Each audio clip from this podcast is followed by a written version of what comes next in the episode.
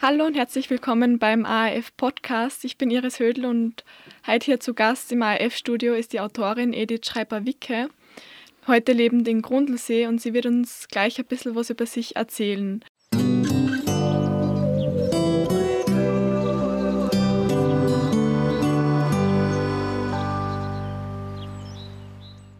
Hallo erstmal, schön, dass du da bist. Wie geht's dir? Danke, da erstmal danke für die Einladung. Äh, danke, es geht mir gut. Sehr gut. Wir haben äh, fünf Fragen, die wir jedem unserer GesprächspartnerInnen stellen, damit das Gespräch ein bisschen in Schwung kommt. Und mit den fünf Fragen starten wir jetzt. Und zwar erstens, was ist denn dein Lieblingsfrühstück? Ja, das ist gleich äh, eine, glaube ich, eine kleine Überraschung. Ich beginne jeden Tag mit einer klaren Gemüsesuppe. Äh, da sagen manche dann, ja, da ist das nicht äh, furchtbar.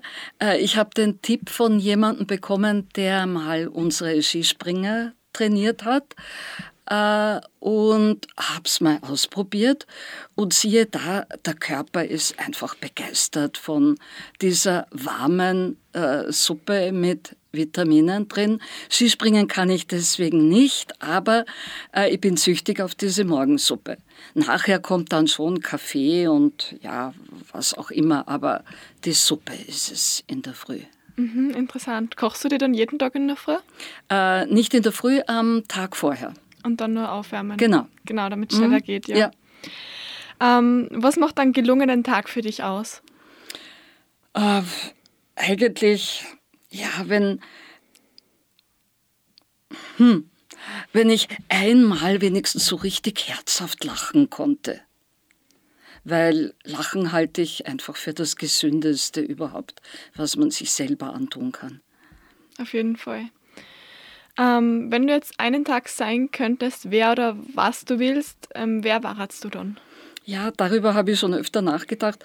Äh, das Einzige, was mir einfällt, ist, äh, ich hätte gern mal so einen Tag lang äh, das Bankkonto zur Verfügung von diesen ganz Reichen, die mit ihrem Geld nichts anderes anzufangen wissen, als irgendwelche Reisen ins Weltall zu machen. Oder, hm, ja, okay, das mag ja auch ganz schön sein, aber ich würde mal Flüchtlingskinder rausholen aus den Lagern. Ich würde äh, unendlich viele Tierheime bauen äh, oder wenigstens in Auftrag geben, äh, so viel halt an einem Tag geht. Äh, ansonsten bin ich eher damit beschäftigt, die zu sein, die ich sein soll. Das ist eh schwierig genug. Und äh, was bringt dich zum Lachen? Du hast das ja eh vorher schon angesprochen, dass das einen gelungenen Tag für dich ausmacht. Was war das zum Beispiel? Ähm, in erster Linie, also Bücher. Mm, da gibt es immer wieder welche, die halt einfach vergnüglich zu lesen sind. Äh, Menschen, die witzige Dinge sagen, angenehme Menschen, die witzige Dinge sagen, nicht auf Kosten anderer, sondern einfach äh, lustige Sachen. Ähm, mein Hund Bär, die macht sehr witzige Sachen. Äh, sie kann zum Beispiel, sie bellt nicht, aber sie versucht äh, Menschensprache. Also ihr bestes Wort ist Mozzarella. Das kann sie ziemlich fehlerfrei. Also das ist schon etwas. Ihre, äh, ja, ihre äh, Gesichtsausdrücke und was ihr so einfällt, das bringt mich auch oft zum Lachen. Mhm. Von der Bea habe ich schon einiges auf ihrer Website gesehen. Ja, genau. Das scheint einen sehr hohen Stellenwert für Sie zu haben, oder? Ja, sehr. Äh, ich bin äh, ein ausgesprochener Katzenmensch, war immer Katzenmensch, hatte immer Katzen, fand Hunde, ja, äh, nett, aber äh, irgendwie nichts, was mit meinem Leben zu tun haben sollte. Und dann haben wir Bär geerbt. Es ist äh, jemand in der Familie gestorben. Äh, Bär blieb über sozusagen und kam so in unser Leben. Und ich finde mittlerweile mit einem Hund leben so spannend, so interessant und bin total froh, dass ich nach all den Katzenerfahrungen jetzt auch noch die Hundeerfahrung machen darf. Ganz, ganz wichtig für mich. Mhm, sehr cool. Und jetzt nur die letzte von unseren fünf Fragen. Wo bist du am liebsten im Ausseerland Salzkammergut? Ja, das ist natürlich einfach. Ich bin wirklich überzeugte Grundlosseerin. Ich finde, es ist einfach nirgendwo schöner. Ich meine, ich mag das ganze Salzkammergut, aber Grundlsee ist einfach der schönste Ort, um zu leben und zu arbeiten. Mhm. Ja, sehr gut, danke. Dann beginnen wir jetzt mit den tatsächlichen Fragen. Und fangen wir mal ganz vorne an. Du bist ja geboren 1943, glaube ich, und aufgewachsen in Steyr, richtig? Mhm.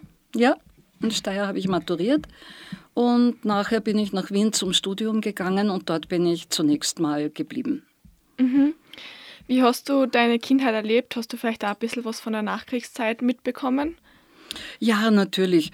Äh, äh, ich meine, ich bin ja noch ein Kriegskind. Ich habe noch immer, wenn bei uns am Samstag die Sirene heult, äh, das macht noch immer was mit mir.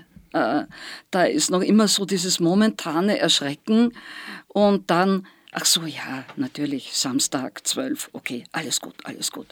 und dann nachher halt einfach wenig zu essen, das ist immer noch irgendwie drin. Mhm. Ähm, du bezeichnest dich ja selbst als Lese- und Schreibsüchtige. Hat das schon in deiner Kindheit angefangen? Ja, ja. Ich habe, sobald ich äh, äh, buchstabieren konnte, habe ich gelesen und sobald ich die Buchstaben irgendwie zu Papier bringen konnte, habe ich geschrieben. Äh, in erster Linie Gedichte. Ähm, äh, habe in der Volksschule schon auch so kleine Geschichten geschrieben. Äh, ja, das war für mich eigentlich immer klar, äh, dass Schreiben äh, wirklich einfach so ein Grundbedürfnis ist. Ich sage immer, dass ich Schriftstellerin geworden bin, ist einfach ein Geburtsfehler. Das ist so gekommen.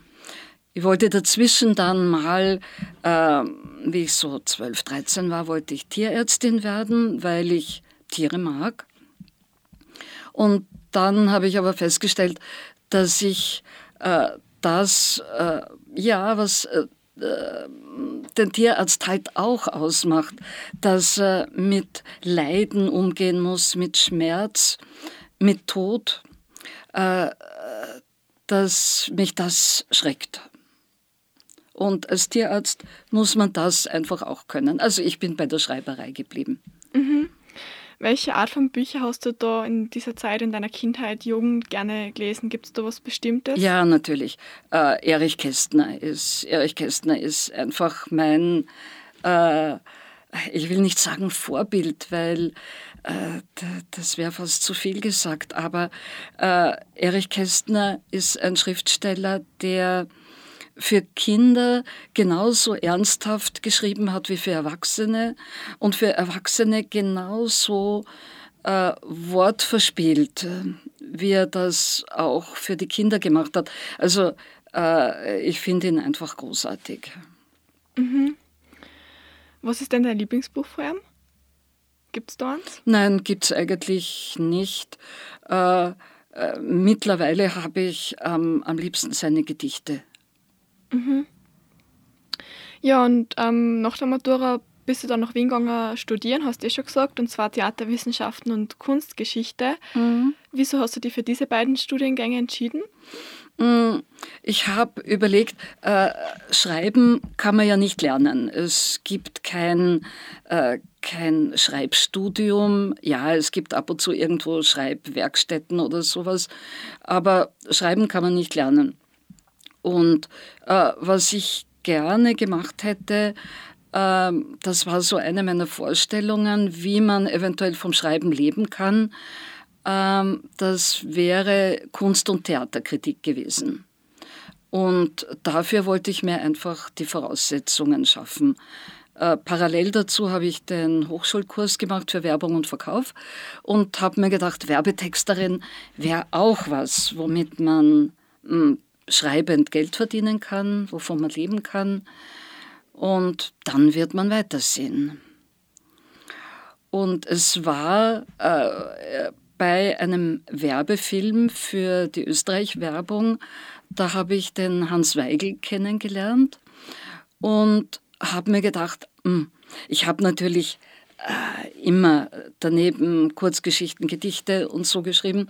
Und ich habe mir gedacht, ich zeige ihm einfach mal was. Äh, ja.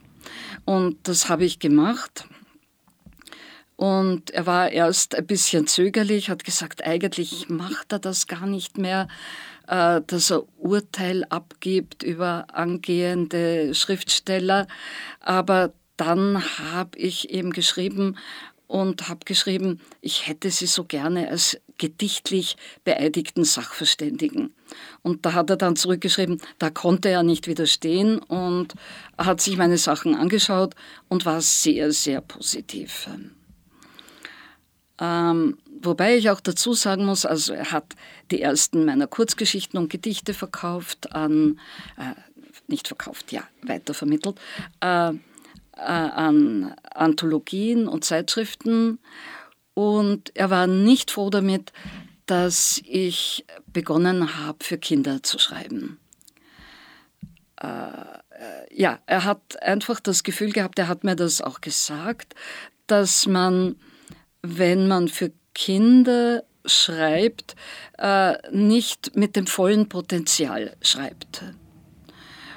Und ich habe trotzdem das Gefühl, mm, dass es auf mich nicht zutrifft. Äh, ich schreibe auch viele meiner Geschichten äh, nicht im Hinblick darauf, jetzt schreibe ich eine Kindergeschichte, sondern ich schreibe eine Geschichte, von der ich mir denke, die würde ich gern erzählen oder ich habe ein Anliegen, äh, äh, wie zum Beispiel eines meiner wichtigsten Bilderbücher, Zwei Papas für Tango. Das habe ich geschrieben, wie es noch überhaupt nichts zum Thema Regenbogenfamilien gab. Und es ging auch am Anfang nicht gut. Es ist so, hm, ja, so langsam hat sich halt die Erstauflage verkauft. Und dann auf einmal, da hatte es der Verlag schon abgesetzt, kamen Anfragen von äh, öffentlichen Stellen, von äh, Lesern, die wissen wollten, wann gibt es denn das wieder? Und der Verlag hat es jetzt wieder aufgelegt vor einem Jahr oder zwei Jahren schon wieder. Und jetzt geht es natürlich wunderbar. Es ist äh, die Geschichte von zwei Pinguinen, zwei männlichen Pinguinen, die miteinander ein Ei bebrüten und ein kleines Pinguinmädchen kriegen. Mhm, ja, sehr schön. Ähm, ja, wenn wir nur mal einen Schritt zurückgehen, du hast ja dein Studium schlussendlich ja abgebrochen. Ähm, Wieso hast du das dann schlussendlich gemacht? Weil äh, sich meine erste Tochter angemeldet hat und kurz danach meine zweite. Und erst habe ich gedacht, das geht irgendwie noch mit Kind und Haushalt und Sachen. Ging aber nicht. Ging nicht.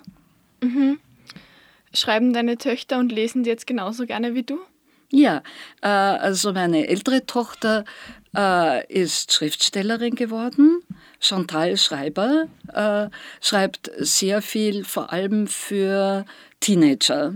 Äh, eher die Mädchenrichtung, sehr viele Pferdebücher. Sie ist selbst Reiterin und Pferdebegeistert. Und äh, die Jüngere hat äh, am Reinhardt-Seminar studiert, hat eine Zeit als Schauspielerin gearbeitet und ist jetzt äh, Gesangs- und Schauspiellehrerin. Mhm. Ähm, und du hast ja eh schon erzählt, du warst ja dann Texterin in einer Wiener Werbeagentur. Ähm, hat dir das auch Spaß gemacht oder hast du irgendwie gemerkt, dass dir was fehlt, weil man sich dann vielleicht ähm, da nicht so kreativ entfalten kann wie jetzt, wo du fantasievolle Kinder- und Jugendbücher schreibst? Ja, das war ein ganz spannender Weg. Es hat mir am Anfang total Spaß gemacht, weil ich das Gefühl hatte, man kann doch auch einfach ein bisschen literarisches, ein bisschen Anspruch in die Werbung bringen. Und äh, man konnte. Äh, einer meiner bekanntesten Slogans, der zwar ganz offiziell, das habe ich auch immer gesagt, bei Tucholsky ausgeborgt ist, äh, in der Wiese liegen und mit der Seele baumeln. Äh, das war eigentlich zum ersten Mal, dass so ein, ein kleines Stück Literatur in die Werbung gekommen ist. Es ist aus Schloss Gripsholm, äh, wo es an einer Stelle heißt, wir lagen in der Wiese und baumelten mit der Seele. Und ich habe mir gedacht, ja, das ist Österreich-Werbung. Und äh, da ich für die gearbeitet habe als Texterin, habe ich das eingesetzt. Äh, es war ganz spannend, weil das ging ja dann um die ganze Welt und die äh, Texter in den anderen Ländern haben gesagt, also in unserer Sprache kann man aber nicht mit der Seele baumeln. Und ich habe ihnen dann gesagt, in unserer auch nicht. Man muss einfach ein Bild dafür finden. Mhm. Ja, cool. Ähm, ja, 1983 hast du dann dein erstes Kinderbuch veröffentlicht, Der Tag, an dem Anton nicht da war. Worum geht es dann in diesem ersten Buch von dir? Ja, das ist auch so eine Geschichte, die äh, ich aus meiner eigenen Kindheit äh, mitgenommen habe. Äh, manchmal dieses Gefühl von nicht wahrgenommen werden. Man ist zwar da, aber die Erwachsenen haben so ihre Dinge zu tun und man möchte eigentlich was mitteilen, wird aber reduziert auf, äh, was man tun muss, äh, äh Schule gehen und lernen und essen und äh, man wird aber nicht wahrgenommen mit, äh, mit ganz, ganz wichtigen inneren Dingen. Und da war mal eben so eine kleine Geschichte da, die erste Geschichte, eben der Tag, an dem Anton nicht da war. Und hm, eigentlich war es für mich nur so eine kleine Kurzgeschichte, aber ich habe mir gedacht, puh, ich schick's mal an einen Kinderbuchverlag. Und das habe ich mal habe ich gemacht und habe dann eine Weile nichts gehört und plötzlich war da der Anruf, also wenn Sie aus dieser einen Kurzgeschichte ein ganzes Buch machen können, dann wären wir sehr interessiert. Dann machen wir das. Und ich habe gesagt, kein Problem. Das äh, fällt mir sicher ganz leicht. Da habe ich dann alle meine äh, Dinge hineingepackt in dieses Buch, die mir halt damals schon sehr wichtig waren, heute noch immer wichtig sind. Äh, und dann hatte ich das große Glück, dass unmittelbar nachdem dieses Buch erschienen ist, äh, der ORF eine Verfilmung äh, gemacht hat von dem Buch. Und das war natürlich für einen Autor ein toller Start, weil statt zu warten, ob man irgendwo wieder ein Manuskript anbringt, sind eigentlich die, die Kinderbuchverlage an mich herangetreten und haben gefragt, ob ich nicht für sie auch was schreiben will. Also ich hatte einen, einen sehr leichten und einfachen Start. Und ist der ORF dann auf dich zugekommen oder hast du das initiiert mit dieser Verfilmung? Nein, das hat ein Freund, äh, der Georg Lutzki, ein Regisseur, äh, in die Wege geleitet. Der hat das vorgeschlagen zur Verfilmung und das wurde eben angenommen. Und ähm, wurdest du dann auch in den Produktionsprozess mit eingebunden, beziehungsweise hast du selbst mitgewirkt oder wie war denn das dann? Wenig, wenig. Äh, in dem Augenblick, wo das in die Hände der Filmschaffenden kommt, äh, wollte ich auch gar nicht mehr zu viel mitreden. Mhm. Aber bist du trotzdem dann auch zufrieden mit ähm, der Serie? Ja, eigentlich schon, ja. Mhm. Ähm, wie viel Arbeit ist denn so ein Kinderbuch von der ersten Idee bis äh, zur Erscheinung? Wie lange dauert das? Das kann man gar nicht sagen, weil äh, ich habe äh, ja manchmal eine Idee, fange an damit, dann bleibt die Idee wieder liegen und äh, das mit der Erscheinung ist überhaupt so eine Sache, wenn man ein schwieriges Thema hat, dann sind die Verlage halt manchmal auch sehr zögerlich, sich drüber zu trauen. Äh, ich habe zum Beispiel derzeit ein Thema, äh, zu dem ich mehrere Geschichten habe und ich habe dafür noch keinen Verlag gefunden, obwohl ich wirklich viele Verlagskontakte habe. Und das ist das Thema, äh, Warum machen wir eigentlich einen Unterschied zwischen zum Beispiel einem Hund, dem wir ein Regenmäntelchen kaufen oder äh, eine besonders hübsch geschmückte Leine und einem Schwein. Äh, warum, woher kommt dieser Unterschied? Warum machen wir ihn? Und ich habe da eine Geschichte, äh, die heißt Mein Schwein bellt, wo sich der Hund eines kleinen Jungen äh, in ein Schwein verwandelt und er so mit dieser Frage konfrontiert wird. Äh, eine ganz witzige Geschichte, aber bis jetzt äh, wollte das noch kein Verleger machen, weil es dieses sensible Thema Nutztier, Haustier äh, angeht. Und ich finde, Kinder haben ein Recht auf Wahrheit. Sie können dann immer noch entscheiden. Und Kinder sind da eigentlich ganz, äh, ganz geradlinig in ihren Entscheidungen. Aber man soll ihnen äh, wenigstens die Möglichkeit geben, darüber nachzudenken. Das wäre mein Anliegen. Mhm. Du wirst ja allgemein in deinen Büchern immer irgendeine Message vermitteln. Ähm, welche Werte willst du denn da rüberbringen?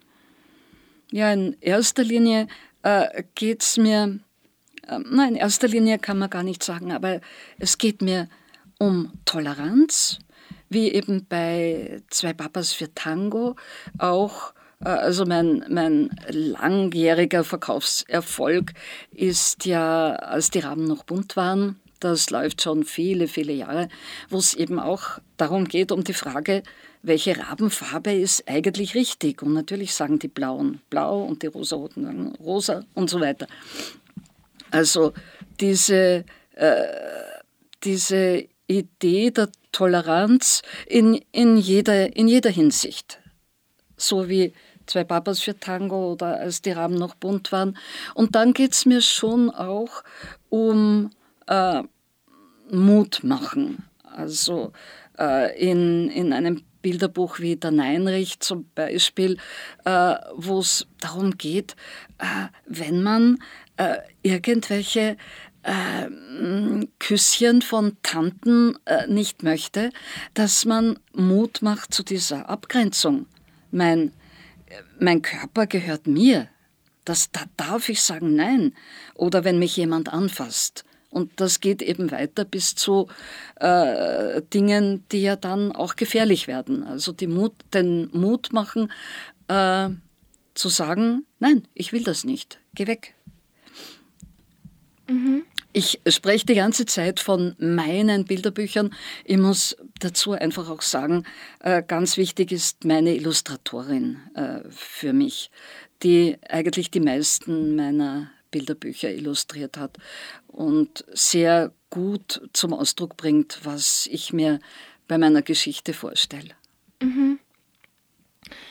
Ja, und seit der Tag, an dem Anton nicht da war, bist du hauptberuflich Autorin, oder? Da habe ich einige Zeit immer noch nebenbei Werbung gemacht. So Dinge, die mir irgendwie am Herzen lagen, ähm, habe ich noch weiter betreut, aber mittlerweile ist es wirklich nur mehr, äh, ja, so wie du vorhin gefragt hast, äh, mir hat äh, schon das Werbetexten gezeigt, äh, dass ich die Freiheit brauche, die Dinge zu behandeln, die ich will und nicht die irgendein Auftraggeber von mir will.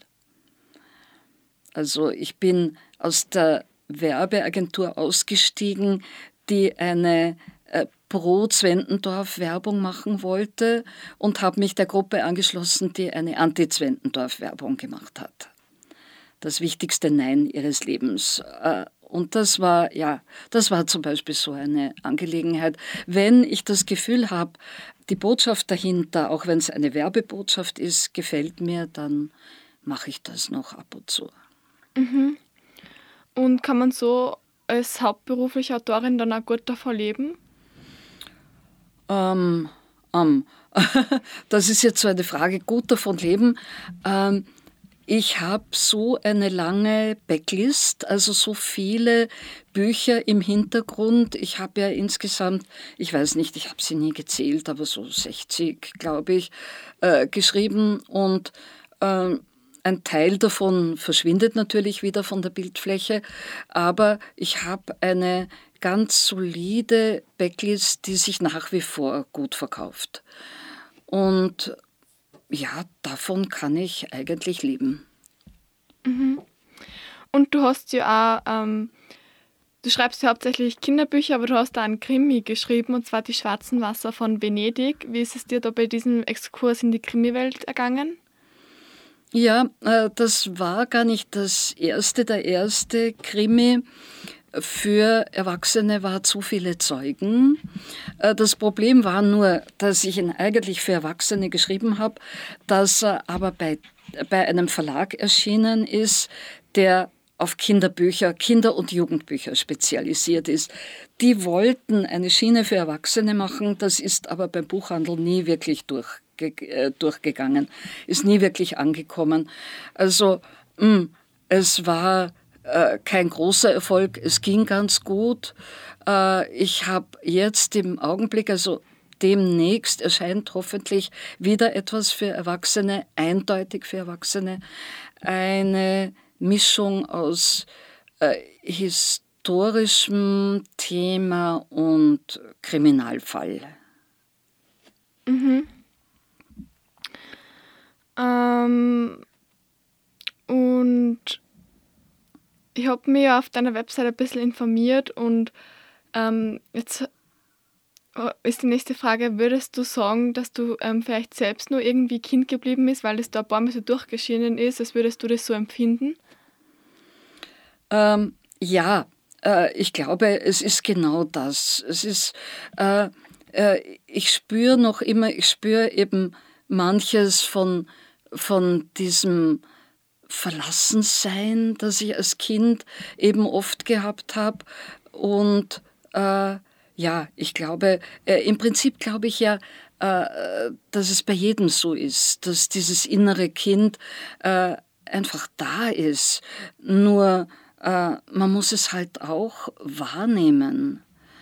Und äh, ja, ich habe da mal so ein ganz kleines Gedicht dazu geschrieben. Ich weiß jetzt nicht, ob ich es. Manchmal möchte ich dieses Kind, das ich einmal war, in den Arm nehmen und trösten. Aber dann schreibe ich doch wieder nur ein Gedicht. Also so, so geht es mir, dass ich ja noch sehr viel äh, Zugang zu diesem äh, inneren Kind habe und das schreibt wohl auch mit. Mhm.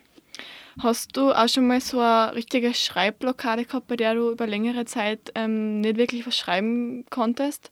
Bei einzelnen Projekten, ja, wo ich äh, das Gefühl hatte, äh, äh, das sollte ich aber jetzt fertig machen.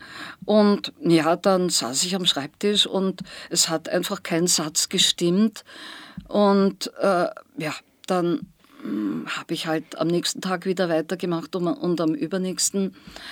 Ähm, das ist schon mal vorgekommen, auch so das Gefühl, okay, äh, äh, ja, es das vielleicht? Ich meine, äh, kommt, kommen keine neuen Ideen mehr nach oder läuft das mit dem Schreiben nicht? Aber äh, mittlerweile äh, bin ich gerade wieder in einer sehr produktiven Phase. Also die Angst habe ich auch überwunden. Und es war auch nicht sehr lang, aber es macht trotzdem natürlich Angst, weil als Schriftsteller äh, schaut man ja nicht auf die Lebensuhr und sagt, äh, ja, jetzt wird es eh Zeit, äh, dass ich aufhöre damit, sondern so wie das Anfangen ganz natürlich kommt, äh, ja, geht es einfach immer weiter auch. Man, also ich glaube, ich weiß es auch von anderen Kollegen, äh, die in meinem Alter oder sogar älter sind, äh, die einfach munter weiterschreiben. Das mhm. gehört zum Leben. Genau.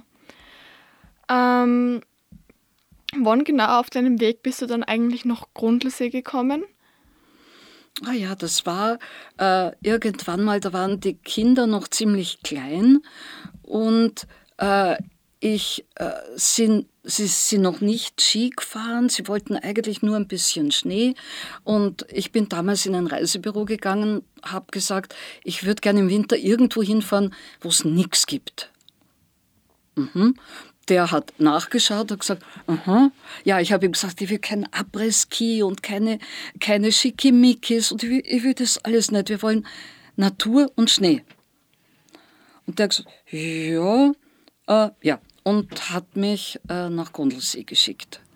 Und von da weg, es war einfach Liebe auf den ersten Blick. Von da weg sind wir zunächst jedes Jahr auf Urlaub gefahren, natürlich nicht nur äh, im Winter, sondern auch im Sommer und im Frühjahr und im Herbst und dazwischen.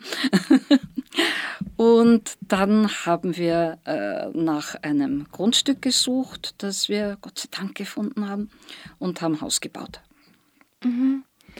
Auf deiner Website hast du ja vier Lebensorte angegeben, und zwar eben Grundlsee, Wien, Venedig und Santa Fe in New Mexico, USA. Welchen Bezug hast du zu den unterschiedlichen Orten und wie bist du zum Beispiel zu Venedig oder die USA gekommen? Ja, also in Venedig habe ich überhaupt angefangen äh, zu schreiben, also frei zu schreiben, nicht äh, Werbetexte. In Venedig habe ich der Tag, an dem Anton nicht da war, geschrieben. Ich habe da bei Freunden gewohnt und ich habe festgestellt, dass es für mein Schreiben sehr gut ist, wenn rundherum eine andere Sprache gesprochen wird. Äh, es es äh, äh kommt mir nicht, es kommen mir nicht andere Sätze, Gedanken in die Quere, sondern ich war in meinem auf Deutsch Schreiben völlig eingepackt und mit Freunden unten habe ich Italienisch bzw. Englisch geredet.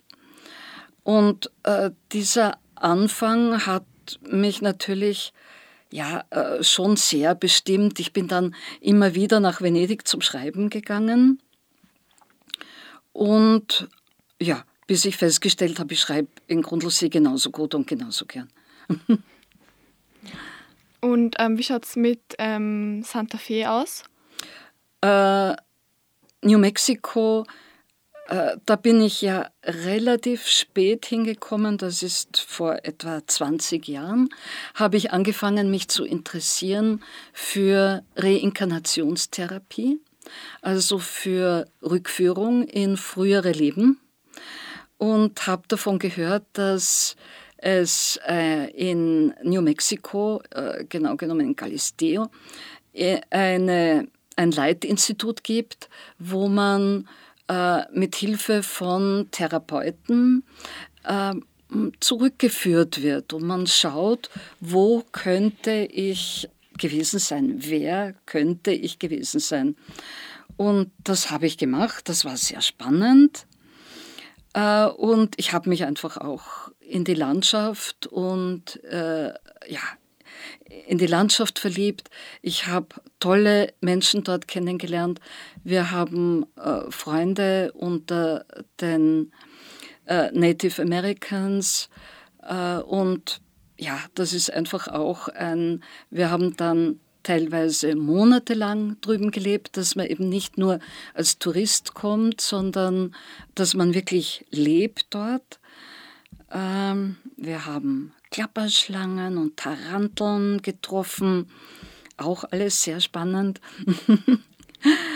und äh, das ist einfach auch so eine eine Lebenslandschaft für mich dort. Mhm. Und welche Erfahrungen haben Sie dann äh, gemacht mit dieser Reinkarnationstherapie?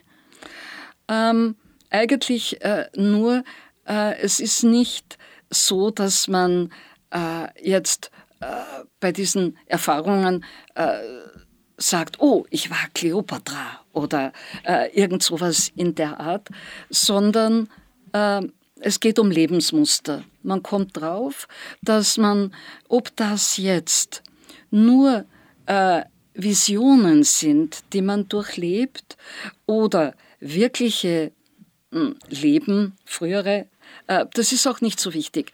Aber man kommt drauf, dass man gewisse Lebensmuster äh, mit sich trägt. Und manche dieser Muster ähm, sind auch recht belastend. Und die kann man auflösen auf die Art. Also wenn man äh, so ein Muster hat, zum Beispiel wie äh, nie gut genug zu sein, dann kann man das auflösen und äh, sich nachher sagen, oh, das war nichts als ein Muster. Das kann ich loslassen. Das kann ich in hellblauer Farbe verschwinden lassen. Also es ist eigentlich eine sehr heilsame Therapie. Mhm. Ja, dann danke Edith für das Gespräch. Ich wünsche dir alles Gute für die Zukunft. Ja, vielen Dank und ja, war nett mit dir zu plaudern. Finde ich auch.